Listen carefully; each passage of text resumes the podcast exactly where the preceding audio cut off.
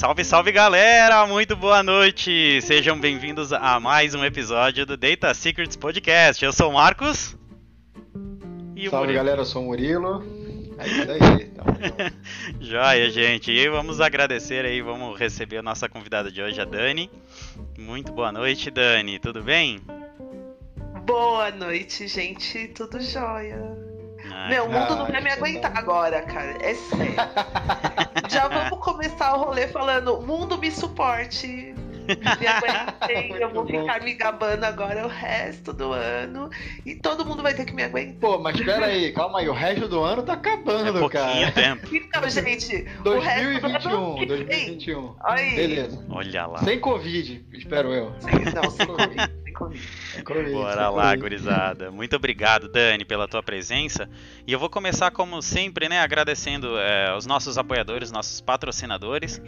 Gente, precisou de consultoria de SQL Server no sul do Brasil?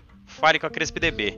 Administração de banco de dados, TANI, migrações, DW, monitoramento, DBAs e muito mais. A maior consultoria de SQL Server do sul do país é parceira do Data Secret Podcast e está aqui com a gente. Precisou de ajuda, galera? SQL na veia. Chama os caras lá e eles vão estar tá sempre para nos apoiar. Também nosso parceiro, não deixando de esquecer, VitaDB Solution. E aí, tá a fim de se tornar um Data Master em 2021? Então não perca a chance de participar dos melhores treinamentos de SQL e Azure do Brasil com o time da VitaDB. O Vitor e a galera toda tá pronta para fazer diversos treinamentos com vocês. Master em SQL Server, Working in Azure, SQL Database, Keeping Your SQL Always On e diversos outros treinamentos direto com a VitaDB Solution. Entre em contato com eles através do e-mail contato@vitadbsolutions.com. As todas as informações deles ficam sempre nas nossas redes.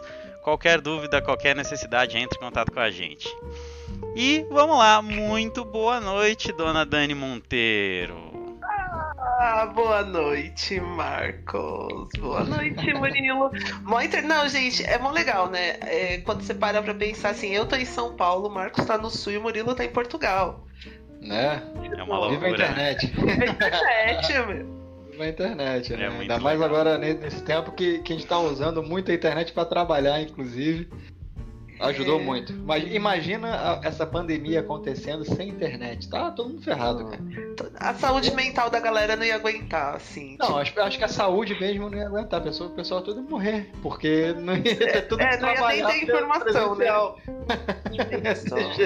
não, não, trágico. E a mais por Mas, Dani, falando em trabalho aí, você trabalha em dados. O que que. Danizinha pequena, como é que Danizinha pequena chegou meu, vocês Aonde não vão tá? acreditar. Puta. Eu acho que eu quis ser tudo já, sabe? Tipo, dados nunca passou. Mesmo porque, mano, você acha que eu tinha computador? Tinha alguma coisa? Não, tinha nada, assim. Embora meu pai trabalhasse com eletrônica, então o máximo que eu pensava era em construir a Super Vic, porque eu era um bicho preguiça, quer dizer, continuo sendo, e não gostava de lavar louça. Então eu imaginava que eu podia criar a Super Vic pra ela lavar louça pra mim.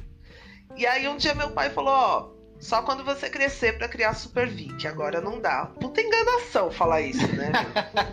Porque às vezes eu faço um bagulho com IA que não funciona, demora sei lá quanto tempo para funcionar. Imagina Super Vic.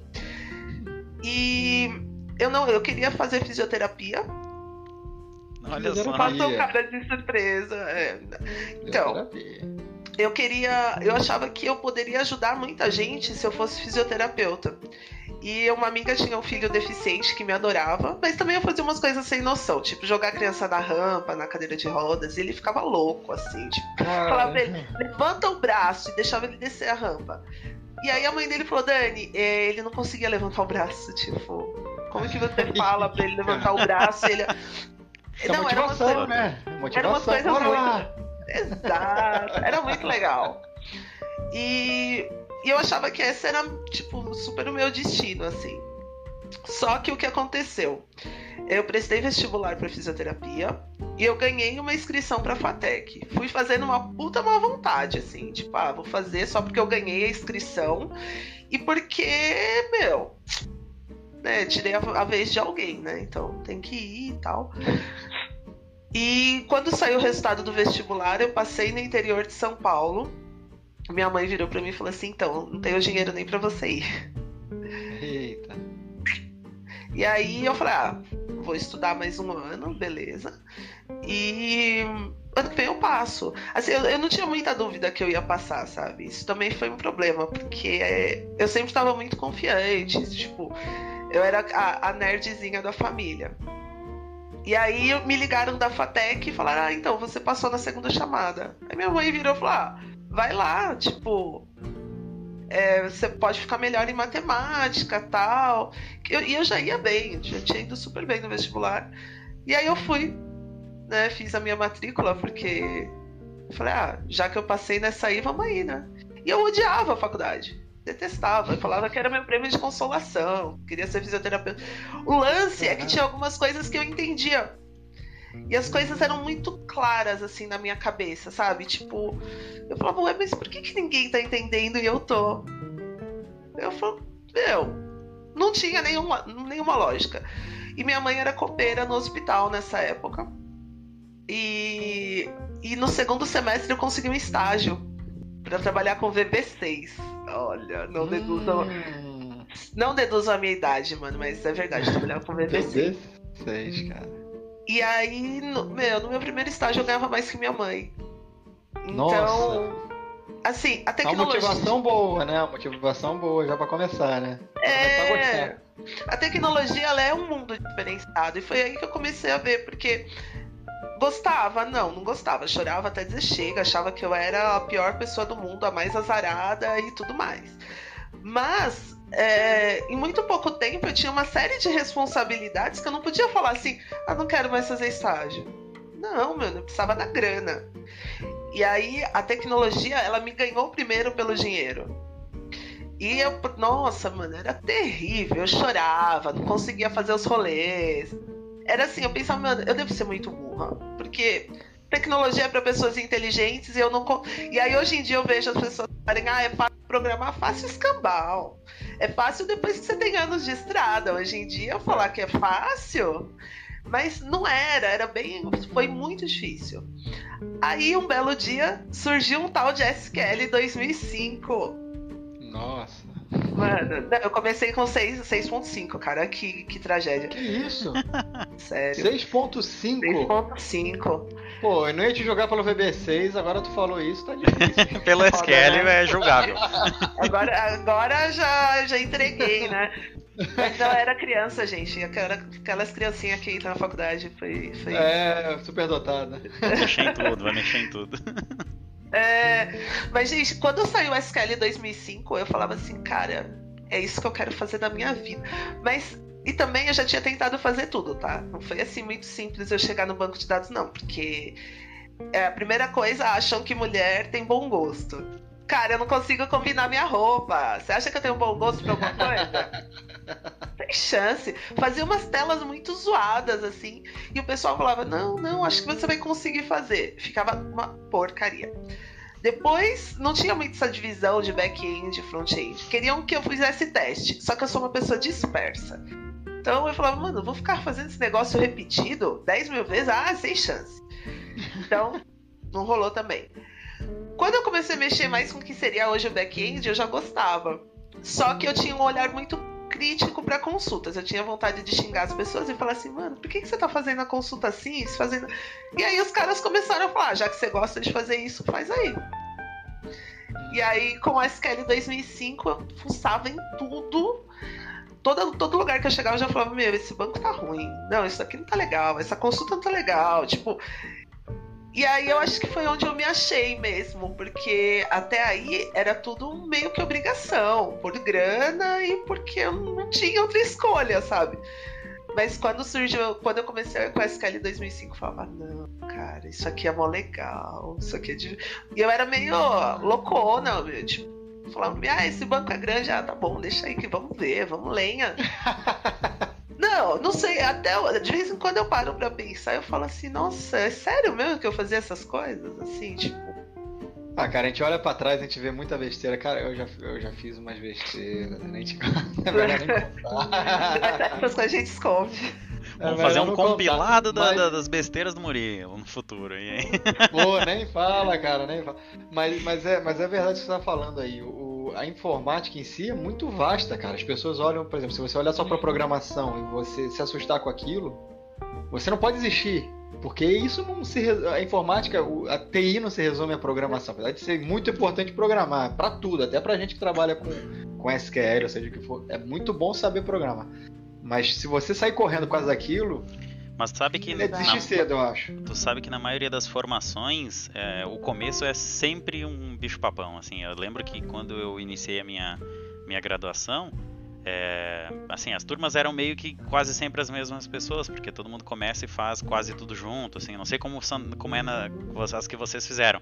Na minha cidade, tu não era obrigado a fazer todas as disciplinas do semestre, até porque a, onde eu fiz era paga, e aí a galera não tinha sempre grana e tal, então não fazia todas. Então tinha lá 5, 6 disciplinas por semestre, fazia 3, 4, dependia de quanto dava.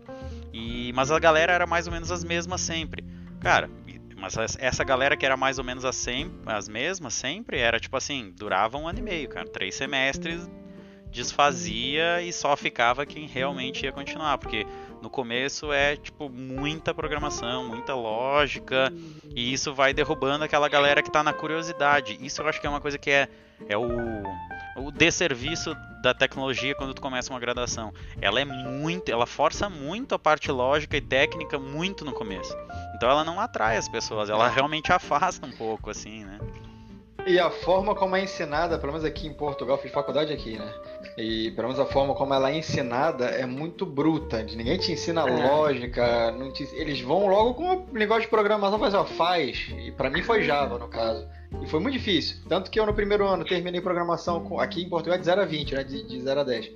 Ou seja, eu terminei com, com 13, que era qualquer coisa como 6,5 de 0 a 10, no primeiro ano, e depois eu refiz a cadeira refiz a disciplina de, de Java e terminei, no, terminei a faculdade com um 9, que seria um 18 aqui em Portugal. É, terminei com 18 aqui em Portugal, 9 no Brasil.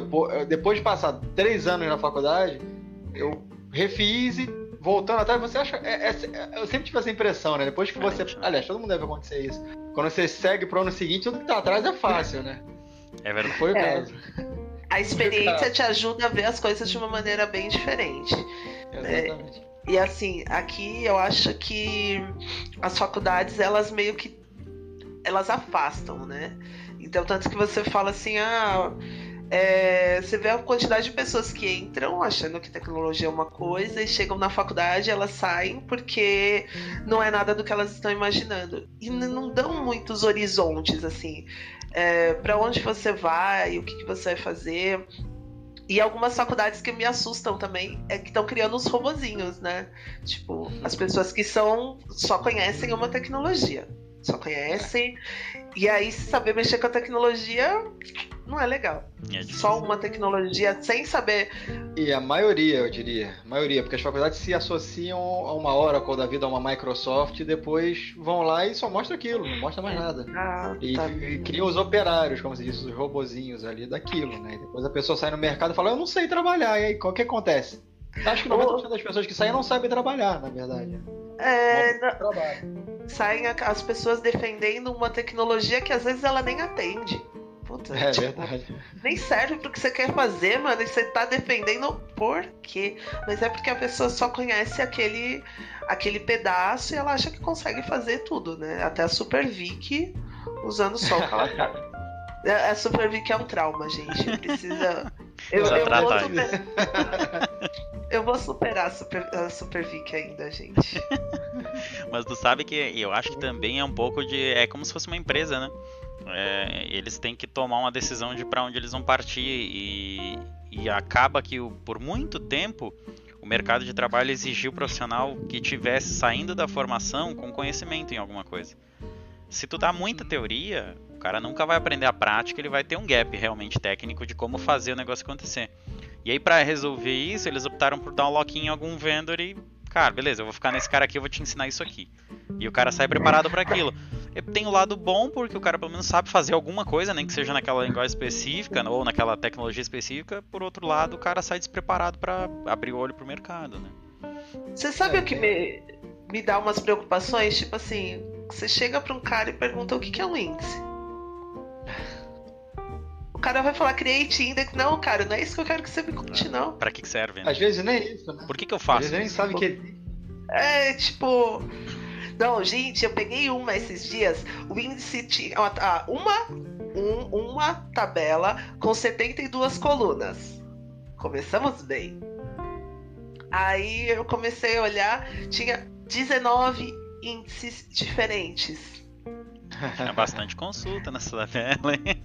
E quais eram usados? É, usava Nenhum. mesmo uns dois, três. Nenhum!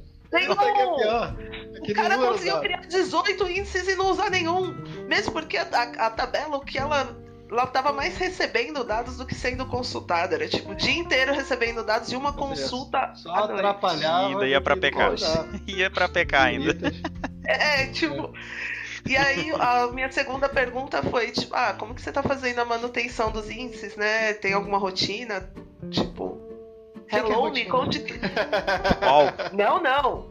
A pergunta foi, mas índice precisa de manutenção? Hum, nossa, mas isso é comum pra caramba, cara. É. Isso é o que mais tem. As empresas, primeiro, eles, eles subjugam a, a, a, necessidade de ter um DBA, uma pessoa que entende daquilo. Exatamente.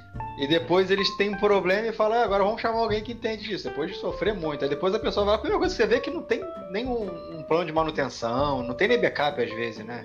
Inclusive, tem até uma história engraçada. Eu, outro dia fui no oculista aqui, cara, e tinha a marcação feita, tinha os resultados do exame lá, né?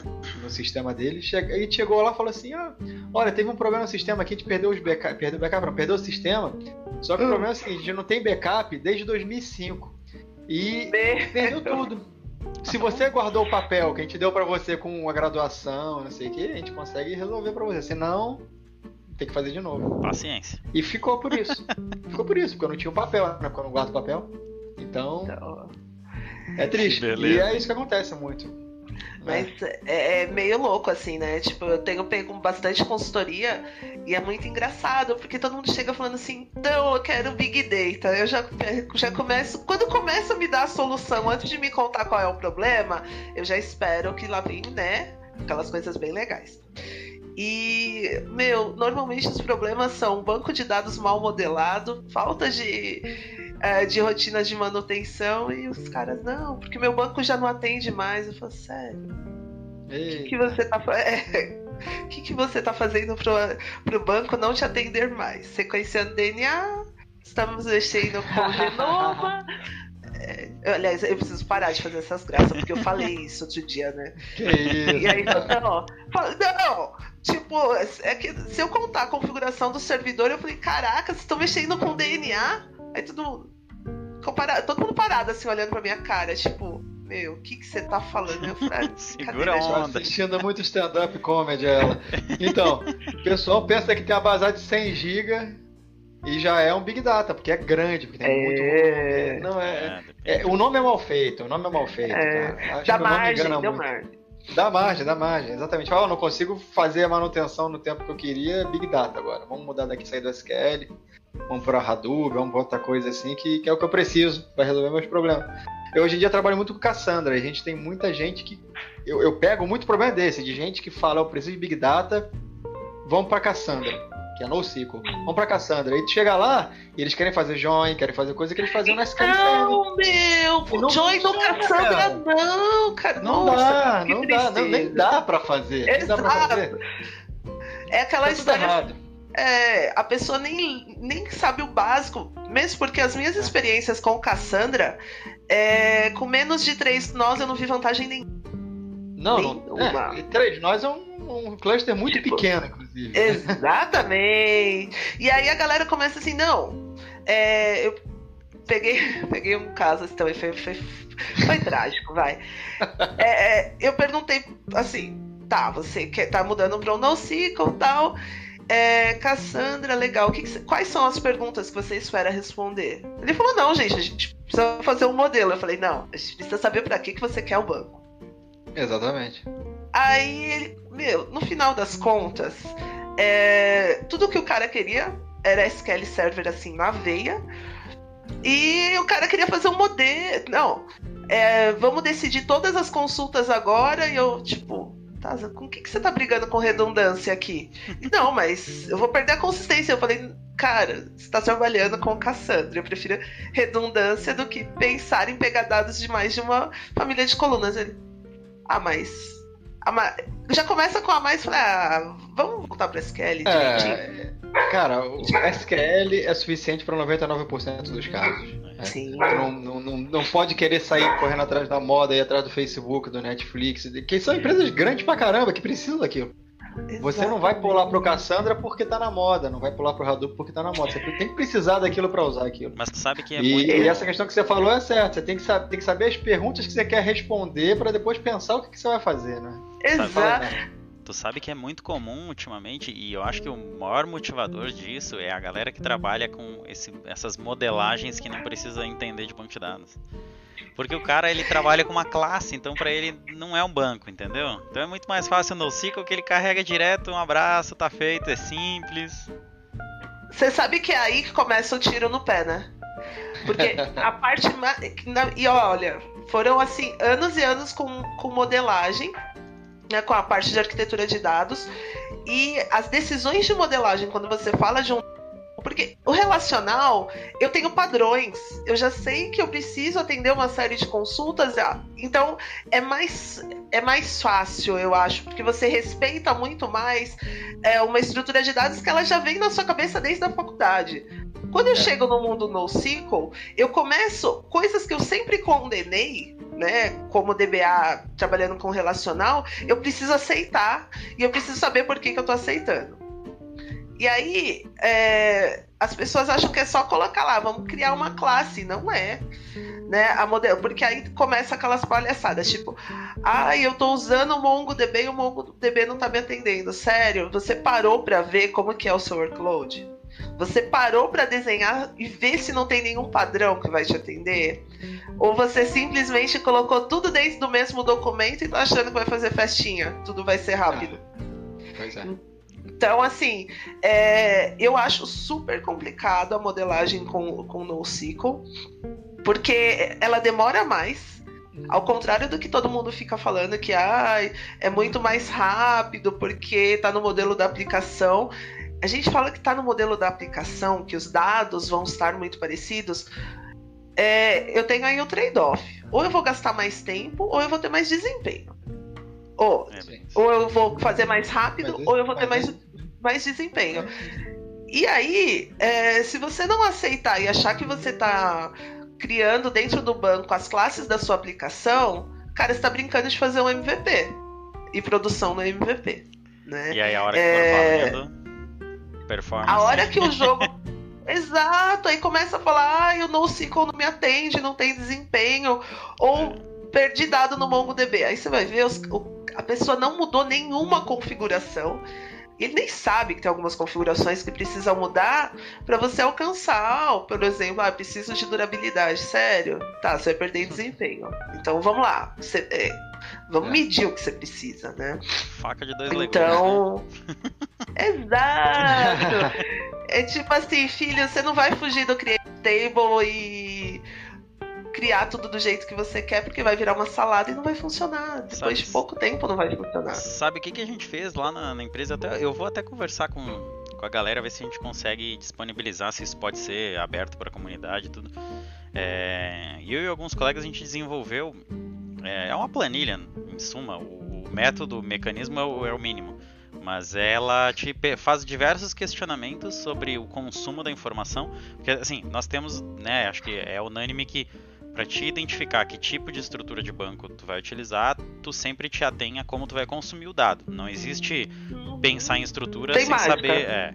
E a gente criou diversas perguntas que o cara responde a cega, sim ou não, ou né, coisas do gênero, e ela gera um gráfico com o tipo de estrutura de banco que ele deve utilizar. Se ele usa NoSQL ah, se ele usa SQL. É legal. Aí o cara responde às cegas, ele bota peso, e aí o legal é que assim, a gente não colocou só responder as perguntas, a gente colocou peso para as perguntas. Porque, por exemplo, um cara pode ter uma necessidade de ter o dado disponibilizado geograficamente muito mais importante do que, sei lá, do que ter join entre tabelas, por exemplo. Né? Coisas bem simples assim, né? É, então depende muito da solução que ele vai usar. Ele bota o peso nas perguntas primeiro, depois ele responde elas sim e não, e depois sai um gráfico dizendo assim, ó, X% para que seja SQL o teu banco de dados. Eu vou que até lindo. ver se eu consigo. É, bem legal. Muito, eu vou ver se é. consigo disponibilizar, se isso a gente consegue deixar. Pô, era legal Porque não tem nada. Isso, cara, e ajudar muito a resolver os problemas. É, é bem legal. E, e, não é. E não é assim, não tem nada da empresa especificamente, entendeu? Vou ver se eu consigo. É, eu acho que antigamente a gente não tinha muito. É, assim, na realidade eu, eu tô meio confusa ultimamente, né? Porque com a cloud, muita gente fala assim, ah, eu não preciso mais do DBA. Adoro é. isso, gente. É que no DBA é ele tá igual o rádio. Problema. Esse é outro problema. o DBA é igual o rádio, ele vai morrer. É, não é. Você sabe quando que. E aí a conta da cloud vem lá na, na cloud. E aí a galera começa a correr atrás e pensar, tipo, o que, que eu tô fazendo de errado, né? E, e tá muito engraçado, porque assim, quando você começa antigamente a falar de modelagem, era uma coisa meio de tio chato, né? E agora eu tô adorando, gente, porque você fala assim, não, se eu modelar direito isso aqui, né, essa lambança que você fez, você vai economizar tanto. É... Porra. Verdade. Sério? É, não, salvadora, da, salvadora do cofre. É, tipo, nunca, eu acho que nunca tinha acontecido assim de tanta gente parar para pensar que não, eu preciso de um modelo, não, eu preciso parar para pensar. E pena que é na dor, né, gente? A galera primeiro é. sofre, vê a conta lá no alto, para depois parar para pensar que não, você não consegue fazer. A gente só simplificou, com a Cláudia a gente simplifica. Mas não significa que não temos trabalho. Aliás, eu acho que tem até mais do que quando você pega um pegar um projeto assim, tipo, eu fiquei 10 anos trabalhando na mesma empresa. Então, tipo, era um ambiente conhecido, já tinha toda uma tranquilidade. É, e aí você muda pra cloud daquela, né? Tipo, é oi, hello. Eu, eu, costumo é... dizer que a, eu costumo dizer que a cloud ela veio para resolver o problema de rateio financeiro que a TI não sabe fazer. o pessoal não, verdade. pessoal não sabe dividir. Eu tenho lá um milhão de servidores, servidor gigante, storage, e, e equipamento de rede, equipamento de monitoramento. Tá log no banco de dados. É, não sei é dizer quanto o cara paga no mês. Então eu boto o cara na cloud, o cara usa, estoura uma maquininha que é o menor banco, porque para ele ele usa sempre o menor, né? Todo projeto o cara ele só precisa usar o menor. Esses tempos eu atendi um, um cliente. Não, acho que vamos para cloud aqui, porque, cara, nosso banco é muito pequeno, a gente usa muito pouco aqui tudo. É. É, eu acho que, né, cara, menor banco custa o quê? Cara, barbada, vamos, pra, vamos pra cloud. É. o, não, não só o menor não serviu, como nenhum plano básico serviu pro cara. e aí ele já foi dos médios pra aí cima. Ele percebe o estrago, né? Dele, puxa, pois é, acho que eu precisava mesmo, nunca, né? nunca tinha pensado nisso aí, né? Que você vai ter ali uma coisa analítica mesmo Exato. precisa, olha, tu tá usando muito mais do que você pensava. Tá usando é. mais do que o projeto ali que, que você dizia que usava mais, mas na verdade é. não é bem assim. E tá ali na conta, né? E outra coisa também, acho que o que é legal é a possibilidade de você começar a distribuir, né? Tipo, cara, tem coisas que eu tra... É eu tenho alguns clientes que tudo eles querem colocar no banco. Porque tem a, a sensação de segurança. E eu falo, mano, você não vai acessar isso aqui nunca. Pra que você tá salvando no banco? Um monte de foto no banco. Não, a foto do meu funcionário tá no banco. tá seguro. Isso, isso dói, isso dói. E aí, quando eu começo a falar, tipo, não, vamos escolher um serviço mais barato aqui, aí o pessoal fica meio que me olhando torto, tipo, a louca, né? Chega, tipo, Falo, não, gente, quando a gente equilibra. Isso, isso é a vantagem da cloud. Você pode, por exemplo, pegar a foto do funcionário e colocar em outro lugar. E aí tu cai já para aquela parte mais de arquitetura, né? Sim. Exato. Ou seja, é, é aquilo que você disse. O DBA não acabou. O DBA vai se transformar em outra coisa. Mas muito mais pro lado de performance e de arquiteto, de arquiteto do que do que de um cara que vai lá instalar o SQL em cluster e vai manter aquilo funcionando, né? Exato. É, essa mudança eu acho legal. É, eu sou suspeita para falar, né? Que eu acho, bem, eu acho bem divertido. Porque eu sempre fui muito curiosa. Então eu chegava no rolê e falava assim: Meu, por que, que você faz assim? E um dia o cara xingando o DBA, né? Fui almoçar, tinha acabado de chegar no cliente e o cara, mano, de Sam, chamando a DBA de santa. E eu com uma vontade de rir. Aí ele falou: Ai, putz, desculpa, cheguei aqui desabafando e nem perguntei seu nome. Eu falei, Santa. Eu sou DBA. Dá pra perceber, dá pra perceber. A pessoa que fala, pô, tá sequenciando DNA, meu nome é Santa. Pô, tá, Aí não. Pior é que o cara ficou parado assim e falou: Meu, mas o que você falou tá tudo errado. Eu falei: Ah, pode deixar que eu vou analisar o seu banco com bastante critério. o cara nunca mais almoçou comigo, mano. Nem oferecia cafezinho. Não, mas até era mas... perigoso, né? Almoçar com ele. É, né? Melhor não, né? O pior, pior é que eu chegava agora, assim. Eu tô há seis meses, acho que eu mudei de emprego. E aí, às vezes, eu converso com o pessoal da outra empresa, assim, eu falo, nossa, cara, nem parece que eu saí de lá ainda. tipo. não, muito tempo, gente. Daí fica meio. É meio estranho às vezes. Dani, deixa é eu fazer uma pergunta que não quer calar e a comunidade. Ai, que em, medo! A comunidade em peso pergunta sobre isso. Me fala. Aqui agora, hein? Eu já Como? tô com medo agora. Não, é super simples, mas eu acho que é muito legal. E, e principalmente eu acho que se a gente for falar um pouco do, dos dias de hoje, é a representatividade da mulher, né? Como é falar em um TED Talk? Caramba, até eu quero saber isso aí, ó. Puta. Gente, essa, a história do TED Talk foi muito zoada. Porque primeiro eu vi o e-mail e aí eu falei, meu, sabe quando a pessoa acorda, eu procuro acordar e não olhar direto no celular, mas esse dia eu resolvi acordar. Aí eu olhei e falei, ah, que zoado, nem. E aí eu fui ver de novo, é, tipo, em vez de responder, faz alguma coisa, né? Não, eu achei que fosse qualquer outra coisa. E passei o dia inteiro pensando naquilo, falando: Deus, eu vou para um TED Talk mesmo? O que eu vou falar lá? Aí, beleza, porque comecei a conversar aí com, com os curadores e eu tinha que participar de um ensaio. Aí começou assim, não dava para ir no ensaio. Cheguei lá super correndo e falaram, então, o que, que você vai falar? Eu olhei, tipo assim, todo mundo que ia apresentar eu olhei todo mundo com os textos assim maravilhosos que você quer levantar e abraçar a pessoa. e o meu? Uma pessoa que só sabe falar de dados. Aí passou. E tinha o TDC no mesmo dia. É, a gente tava e coordenando junto a trilha, né? Até por isso que eu te perguntei. E eu tinha que ir pro TDC. Aí eu escrevi assim o que eu ia falar, né? Porque também eu só lembro o que eu escrevo já tava com o texto fechado, tava ruim. Tava ruim, mas tudo bem. Porque a minha ideia era falar de como os dados iam. ter até uma foto que eu tava sentada no corredor com o Edson Yanaga e o Bruno Souza.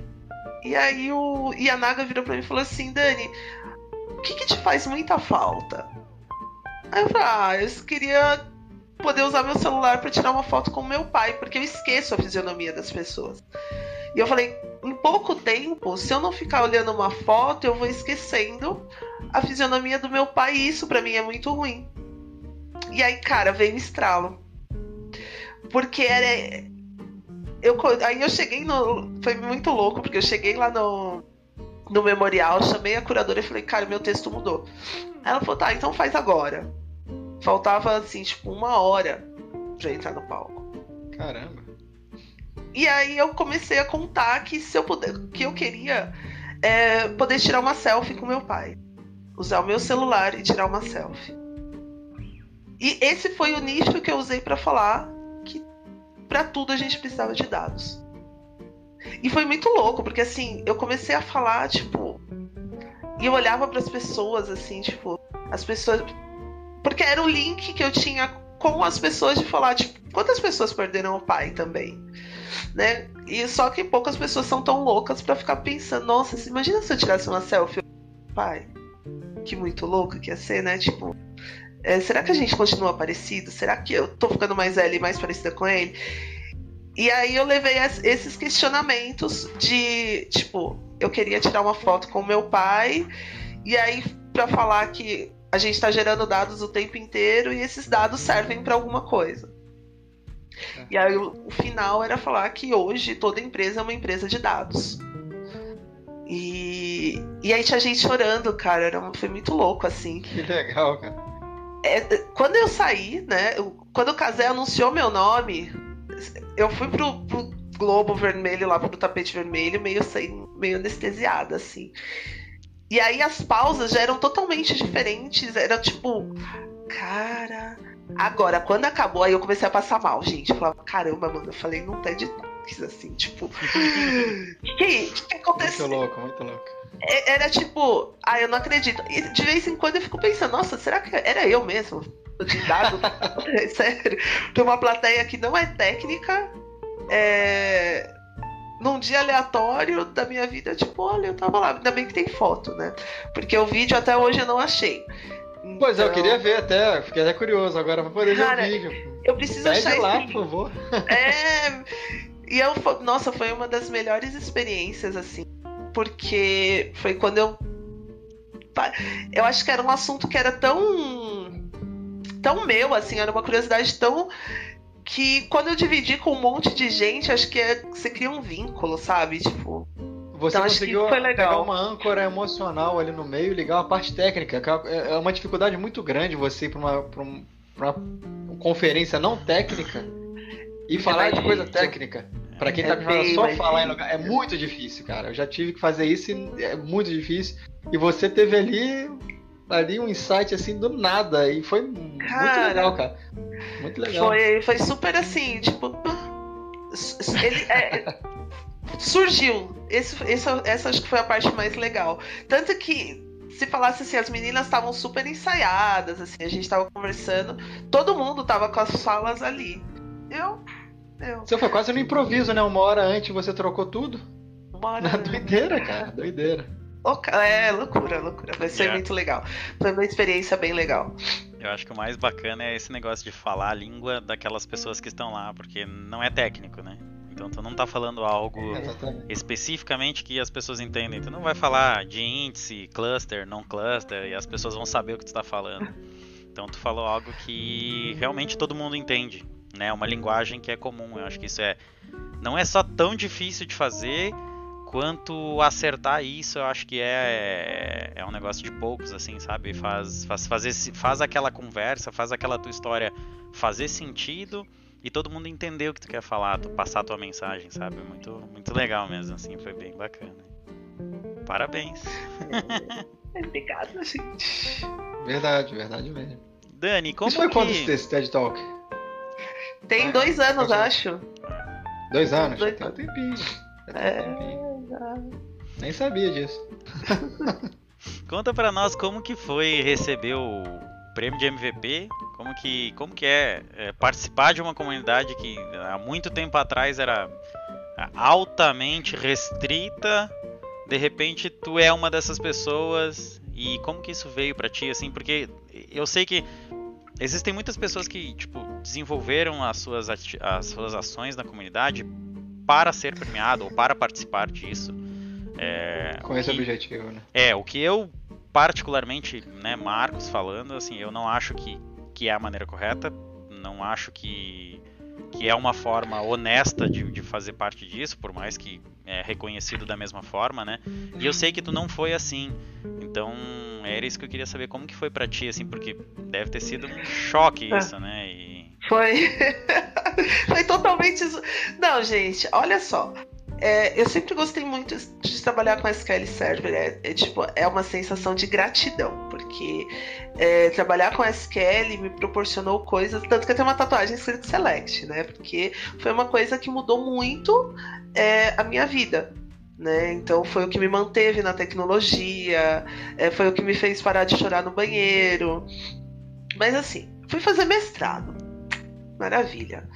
É, o meu mestrado foi, a minha pesquisa toda foi sobre regras de qualidade para bancos de dados relacionais. Usei como base o SQL, tipo, delícia.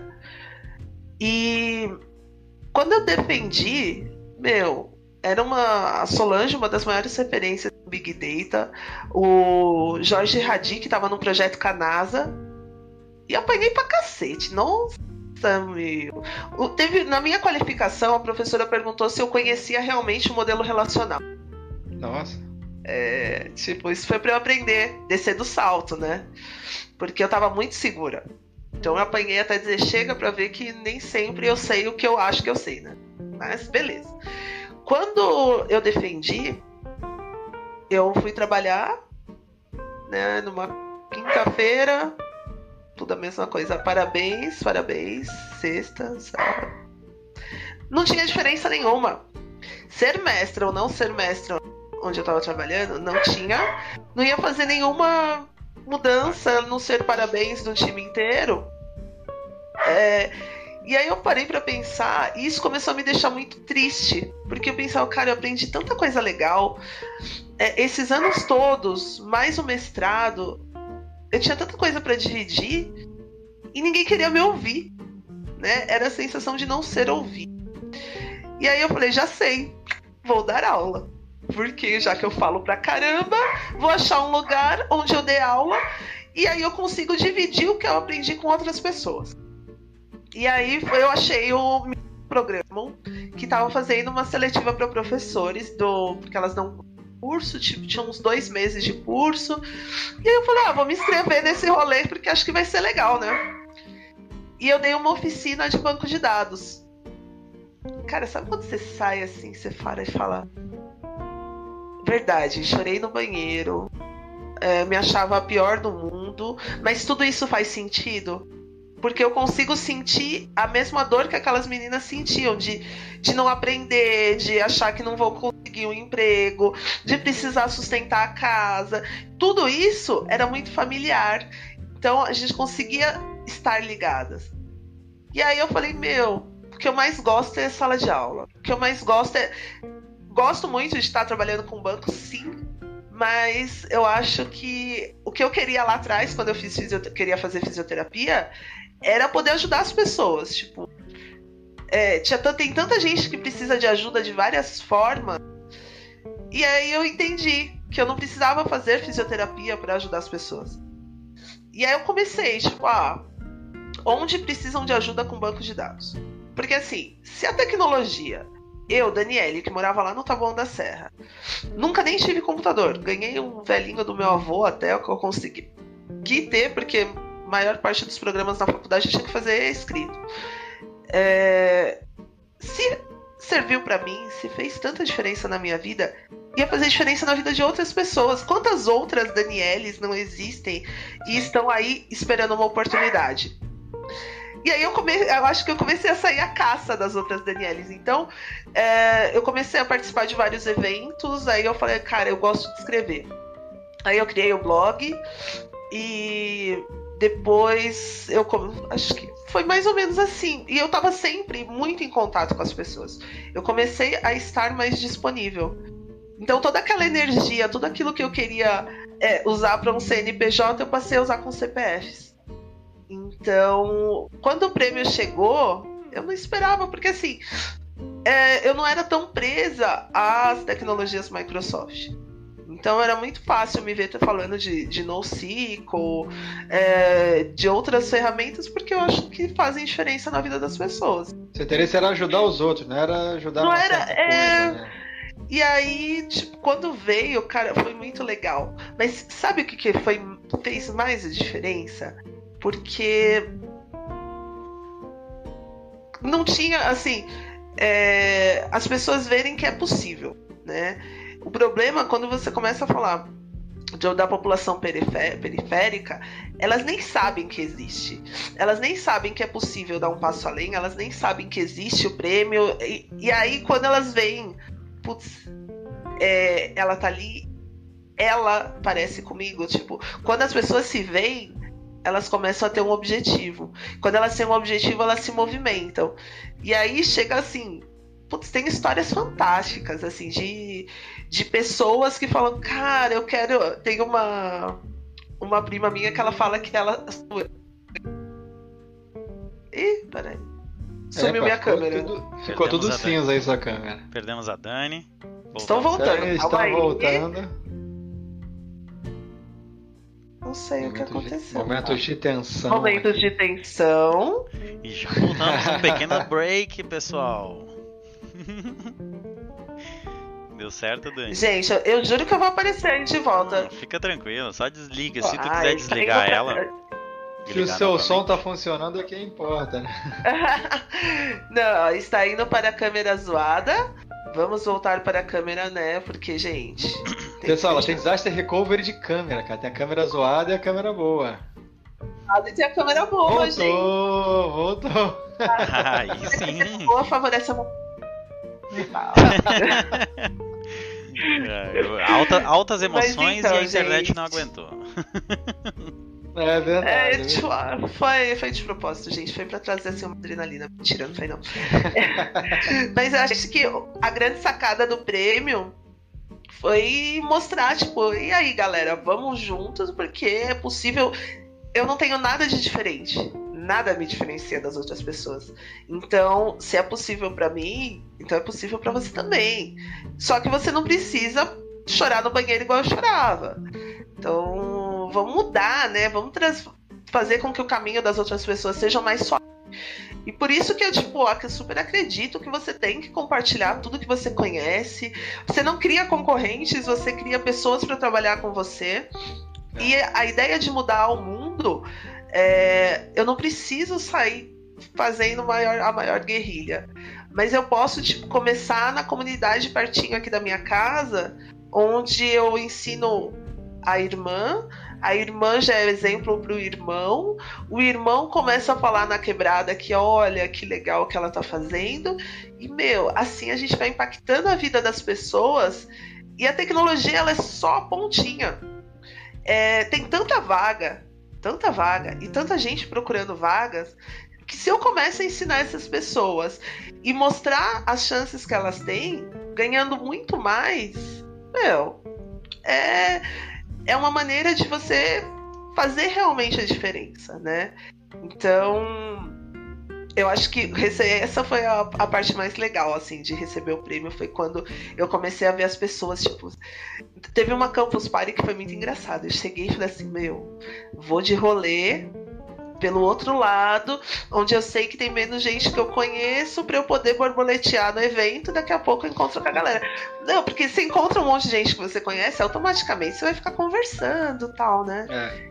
E eu queria, tipo, ver o evento. Meu, cheguei assim, eu passei, tinha as mesas assim, e eu acho que eu ia pra Bahia no mês seguinte. Uma galera me conhecia, tipo, Vamos tirar foto. Eu falava, ai, gente, tô me sentindo tão estrela, venham tirar É verdade, cara. cara. Aí eles, todo mundo começava a rir, né? Porque falava assim, não, ela tem algum problema. E tem umas fotos muito zoadas, assim. Porque eu sentei na mesa, fiquei conversando com o pessoal. E eu falei, olha só, cara. Aí tinha um menininho, uma menina que eu dei aula. E ela levou o filho dela para me conhecer. Que maneiro. E aí, tipo, gente, aquele menino é lindo ele falando. Ele me fez uma pergunta no final da palestra: o que, que ele precisava estudar para ele ficar que nem eu. Muito bom. Cara, ganhei o dia. Eu falei, gente, aí faz. Tudo faz sentido. Foi mó legal. Tipo, aconteceu umas coisas assim muito legais. Nossa, que bacana. É, ou seja, você, você. A consequência. O MVP foi uma consequência, é uma coisa que me falavam no, no início. E depois que você vira MVP, você percebe que todos os MVPs, todo o pessoal que recebe esse prêmio, são pessoas normais iguais a, iguais a você. Qualquer um pode ser MVP, tem que ter boa vontade, tem que querer compartilhar. E isso que você fez é muito maneiro, cara. Eu não sabia, mais uma vez, eu não sabia essa história. E tô achando muito legal, cara. isso que você fez é muito legal. E não, queria fazer igual. Eu sou, eu surto. E, meu, tipo, a primeira vez, assim, o primeiro evento que eu fui foi o MVP Conf. Aí eu olhava assim pensava, cara, o que, que eu tô fazendo no meio desses caras? Quem que eu sou na fila do pão aqui, né? Tipo, era, foi muito estranho, até eu me adaptar, até eu parar, assim, é, é meio que a história da síndrome do impostor, né? Tipo, calma. E aí teve também essa etapa, mas hoje em dia acho que é de boa. Eu dou sorte porque eu tenho grandes amigos, assim. Eu fui criando uma relação com muita gente que eu gosto muito. Então, é, além da, da, visibilidade que o prêmio é, ele me deu, ele trouxe pessoas muito especiais. Então, Isso é muito legal também, realmente. A possibilidade... eu conheci, o Marco eu conheci assim, inclusive. muita gente, muita gente. Isso é, realmente é verdade. E a segurança também, né, mano? Porque tem coisas assim que eu falo, ah, não sei fazer não. Mas eu sei quem sabe. tipo, Exatamente. tem telefones assim que, meu, sempre salvam. sabe que assim é bem moda hoje, né? O pessoal usa muito para referenciar é, coisas que são autênticas, né? De falar que é genuíno, né? E isso foi uma das coisas que a gente conversou até, né, Dani? Assim, que, que realmente tudo, todas as ações que tornam, e eu acho que fazem sentido, né, quando tu recebe um prêmio desse e tu dá essa continuidade, é genuíno mesmo, é fazer aquilo que tu faz porque tu gosta, é com o coração e, e realmente com esse propósito de eu vou ajudar pessoas. Eu acho que né, desde o princípio, acho que a, a fisioterapia no que tu falou, é, ela surgiu por ajudar alguém. E, e esse, é, isso era de fato o teu principal ponto. Tu queria ajudar as pessoas e acho que tu achou uma forma de fazer é. isso. E isso serve para tudo, eu acho, né? As pessoas também podem fazer essas coisas sem necessariamente é, ter que ter um interesse por trás ou é, encontrar dentro do que se faz a, a, motivação e a forma de poder ajudar alguém diferente da, da tua atividade. Eu acho que tu pode ajudar sem necessariamente ser financeiro pronto, que normalmente a gente ouve isso, né? Ah, eu só posso ajudar se eu tiver grana. Quando eu tiver grana eu vou ajudar. Mas às vezes não é só ajuda, né? É, a essência não, da MVP é já estava dentro dela há muito tempo ali, né? Ela simplesmente não sabia que, que ela podia ajudar da forma que ela já, já, já existia como pessoa ali, né? É e é isso aí que você falou. Dinheiro, às vezes, você ajudar financeiramente, às vezes é a pior forma de ajudar. Você é muito mais fácil você indicar o caminho, as pessoas não entendem isso, mas você indicar o caminho para a pessoa é muito melhor, porque a pessoa depois vai saber andar sozinha, né? Enquanto você está dando na mão, eles vão, vão usar aquilo, acabou, vão voltar para pedir de novo mostrar o caminho é muito melhor. E isso é o que ela fez. Isso é o que ela fez. Né? E por isso que ela virou celebridade, tirando Ah! Né? Não, gente, eu me, acabo, eu me acabo de rir, porque é, tem umas coisas que são muito estranhas, né? Tipo, uma pessoa chegar perto de mim e começar a chorar. Aí eu já falo, cara, é sério, sério. Quando isso aconteceu lá em Belém e depois aconteceu aqui em São Paulo. E, e, é muito engraçado porque a Aninha, assim, é super minha, minha filha e ela me chama de mãezinha. Você vê, assim, vários posts dela no, no Insta. E quando eu cheguei em Belém, ela chegou assim, tipo, super tímida. Ela falou: Posso tirar uma foto com você? Eu falei: Ai, vem aqui, aproveita que a maquiagem tá boa. e ela. É, tipo. E aí ela começou a chorar. Eu falei: Cara, não começa a chorar, não, porque a maquiagem tá boa, mas não é a prova d'água. e, e, aí, tipo, gente, ela manteve contato comigo, foi. Ela, sim, é super querida. E, e aí ela veio para São Paulo. Aí eu falei assim: ah, vamos jantar, né? Aí eu fui encontrar com ela, eu cheguei e ela trouxe, tava com uma, duas amigas de lá de Belém. Gente, elas olharam para mim e começaram a chorar. Já vai, já assim, né? Eu, gente, vocês já vão começar a chorar? Que loucura. E, e assim, tipo, elas são. Me matam de orgulho, assim, tudo que elas fazem, eu fico sabendo daqui. É, o projeto que elas participam lá em Belém, que é o Humanas Digitais, é super, super legal, assim, é uma das coisas super empolgantes. Então, sempre que eu posso é, ajudar de alguma forma, eu, eu tento. Mas é muito engraçado, porque ela, ela é muito sensível. Então, tipo, às vezes eu ligo pra ela e falo, ai, já me dá vontade de chorar. Eu falo, calma, calma, assim. Devagar, devagar. É, vai que eu esteja num dia sensível também, se escorre a maquiagem não é legal. Mas, gente, é muito, muito legal, assim. A tecnologia, é, ela me deu a chance de me aproximar de pessoas que são muito legais, de vários lugares diferentes. Assim. Semana passada, não, semana retrasada, que eu tava em São Luís, é, uma moça entrou em contato comigo falando que queria me conhecer. Aí eu falei, ah, já sei, você me paga um almoço e você já vai me conhecer. Olha só que legal. Muito cara de pau, né? Que oportunidade. Não, e é. E foi super legal. A gente combinou, a gente foi almoçar lá em São e foi super, super legal. E eu dividi o almoço. Não sou tão cara de pau assim, não. Ai... E, a, isso é muito bacana, porque você acaba conhecendo pessoas que não estão perto, é, que te conhecem de alguma forma. E, e, você tem um vínculo com elas, né? Então é tipo muito, muito louco. É, acabo. É, eu tenho mais eu diria que eu tenho a sorte, né? É um privilégio poder ter contato com essas pessoas, né? Conhecer histórias tão diferentes, participar da vida dessas pessoas, tipo, A Ana é, é uma pessoa que, tipo, eu já conheço o que ela faz, já sei histórias da família dela, então você acaba inserido na história dessa pessoa. Então, isso é muito legal. É muito. É um privilégio pois muito é, grande. Você acabou chegando no ponto que você queria chegar. Né? Você queria ajudar é. pessoas, queria chegar onde você está agora e você ainda tem muito mais para dar. Isso aqui é melhor. Você ainda está só começando, né? Foi, é, eu acho que foi um desvio, né? Eu não, eu não sei se era. Se eu consegui imaginar que seria é, dessa forma, mas. Cara, eu acho que as pessoas me ajudam muito mais, sabe? É, quando começa a dar aquela história, tipo, síndrome do impostor.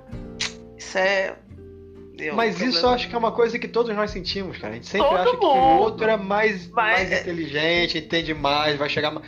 Mas é, é normal, é normal Super. pra caramba. Você sabe eu acho que, eu... que o Marco entende muito mais do que eu. Você também, eu tô ah, aqui. Até eu parece. sou um impostor aqui nessa live. Você sabe que quando eu paro pra pensar assim, no tanto de gente que que me segue, ou que tá falando comigo, ou que vem me pedir uma dica, ou que participa de uma palestra, eu falo, cara, não é, por essas pessoas eu preciso lidar com esse sentimento, lidar com essa sensação, porque é, para continuar aquilo que eu acredito. Então você vê como é invertido, né? Essas pessoas que, ela, que realmente me ajudam a ter mais confiança, a estudar mais, a ter um motivo para continuar. É isso, é isso. Você coloca a sua linha mais lá em cima. O seu, você tem que chegar muito mais alto do que você tá. Isso ajuda a gente, inclusive, né? Isso é você, aliás, as pessoas inclusive que têm você como referência colocam um patamar lá no alto. E elas é. com certeza vão, vão ter muito sucesso na carreira delas se continuar indo, indo atrás de você. Não simplesmente porque elas vão tentar ser igual a você, mas porque elas vão tentar até ser melhores, mas não por competição, simplesmente porque é. querem ser maneira, que nem você é, entendeu? é meio que natural. Eu, eu, dou risada às vezes que eu falo assim, cara, esses dias eu tava conversando com, com uma amiga e eu falei assim, gente, ela tá um fenômeno. e nossa, sabe aquela coisa assim, tipo, te enche de. Meu, tipo, olha a minha amiga, cara. Eu só, só conheço gente fera. É, então. E é engraçado, né? Porque o senso comum diria: você não se assusta? Nada, cara.